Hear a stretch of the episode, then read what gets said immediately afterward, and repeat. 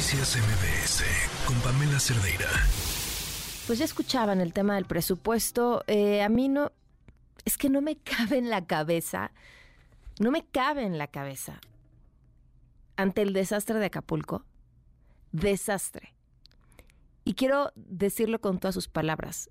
Todo Acapulco, todo Acapulco está deshecho. Que pudieran torear la idea de, de no ponerle un solo peso el presupuesto para el 2024 para Acapulco. No me cabe en la cabeza. Quien siguió de cerca toda esta discusión y, además eh, es un hacha con el tema de los números y el presupuesto es Juan Ortiz, director de Lupa Legislativa. ¿Cómo estás, Juan? Buenas tardes. Hola, Pamela. Muy buenas tardes. Gracias por la invitación. Juan, todo, todo, todo, hasta las cosas más atroces en la historia siempre encuentran hueco en una narrativa benevolente que engaña y que envuelve. ¿Cuál fue esa narrativa benevolente o esa narrativa para hacer lo que hicieron ante la tragedia que, vaya, no tiene ni tres semanas? Sí, mira, como tú dices, hace tiempo ya estaba la idea de la oposición de impulsar ahí un programa, una partida especial para Guerrero, pero Morena no, se dejó. Su argumento era de que primero el presidente ya había anunciado 61 mil millones de pesos para 2023 eh, ¿En dónde? ¿Quién sabe? Porque para mí si no está nombrado en el presupuesto prácticamente no existe. De ahí no se salía Morena, por eso no aceptaba cambios. Durante la discusión del presupuesto en estas sesiones maratónicas a partir del lunes se presentaron muchísimas propuestas para poderle poner ahí punto y coma y responsables y montos para pues destinar así que recursos, pero una y otra vez la verdad es que lo rechazaron, incluso rechazaron varias de su propia bancada y creo que la más dramática fue la presentada por los diputados marcelistas.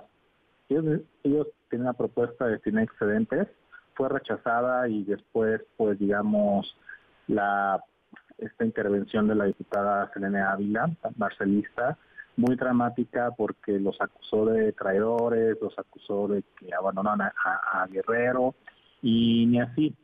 Finalmente, ya casi cerrando la, sesión, pues ellos propusieron ya por parte de la de, lo, de la mayoría que es vinculado, digamos, a los, a los ultras más obradoristas, pues propusieron que se listaran los comisos judiciales a, para Acapulco, pero ellos saben, nosotros sabemos que esos recursos están judicializados, no se pueden mover, y aparte esos recursos tienen que pasar primero por un tramo burocrático que empieza por el Poder Judicial. Y pues imagínate que es una, este, no sé, por copeo, la copa más grande le llenan de, vino y pues realmente no le llega nada, abajo, casi no le va a llegar nada a, Guerrero en este mecanismo que propusieron eh, en la madrugada, y lo cual es lamentable porque este es un presupuesto en el que se pide una deuda histórica de 1.9 billones de pesos, prácticamente el 20% del presupuesto viene la deuda, y un solo peso de ahí se va a mandar a, Guerrero. Había espacio, sí, sí había espacio para destinarle algo, se pudo haber creado por lo menos el esqueleto de los, de los programas, las dependencias y los votos para después digamos, ver cómo destinar los recursos, pero ni eso, no quise nada crear. Ya sabemos a dónde no va, ¿no? No va a Acapulco, va menos a los órganos autónomos, pero entonces, ¿a dónde sí se va a estar yendo el dinero en el 24? Sí, mira, digo, todo gobierno tiene sus propias obligaciones este, que tiene que cumplir sí o sí, y una de esas son las pensiones jubilaciones y, si tú sumas las pensiones de bienestar, prácticamente se comen el 20% del presupuesto. Mm. El otro 20-25% se lo va a llevar el gasto realizado, que son los recursos que se van a Estados y municipios, nóminas, pero digamos que de lo que le sobra al, gobierno, los grandes ganadores se van principalmente a la Sedena, mm. tiene un presupuesto histórico, prácticamente un este 259 millones de pesos, el doble de 2023. Puf. Sí, y este más del doble y van a estar a cargo del Tren Maya, del AIFA, Aeropuertos del Sur, eh, va a estar a cargo de la empresa turística esta mexica Olmeca Maya y le quedaron dos nuevos fideicomisos. que va a recibir uno de ellos 10 mil millones de pesos al, al año. La otra beneficiada es la Secretaría de Energía, que está a cargo de las de dos bocas y que también hace aportaciones a, a Pemex, que también creció muchísimo su presupuesto. La siguiente es la Secretaría de Bienestar, medio billón de pesos, de ahí sale principalmente para pensiones de adultos mayores.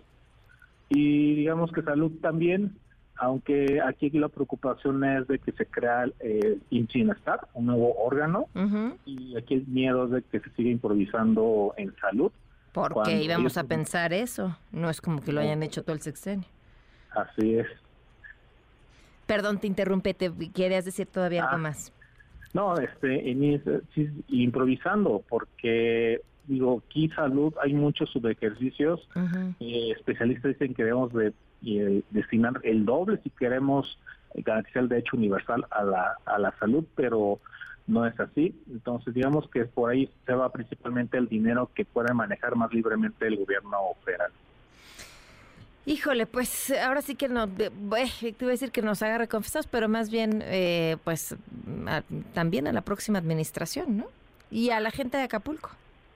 Así es, va a estar muy complicado para, para Guerrero porque va a quedar totalmente discrecional en la recuperación de Acapulco, o sea, va a depender del gobierno. Ahí la oposición, la ciudadanía debe estar exigiéndole cómo va el avance porque precisamente una de las propuestas que se hizo durante la discusión era que se creara un, comité de vigilancia y aparte que se informara trimestralmente los avances, no se aceptó, entonces hay que estar muy pendientes de cómo se hace ese, esa recuperación de Acapulco. Claro. Pues te agradezco muchísimo, Juan, por, por habernos tomado la llamada este después del duro, duro día de ayer. No, este, muchas gracias por la invitación y aquí estamos a la orden. Gracias, buenas tardes. Noticias MBS con Pamela Cerdeira.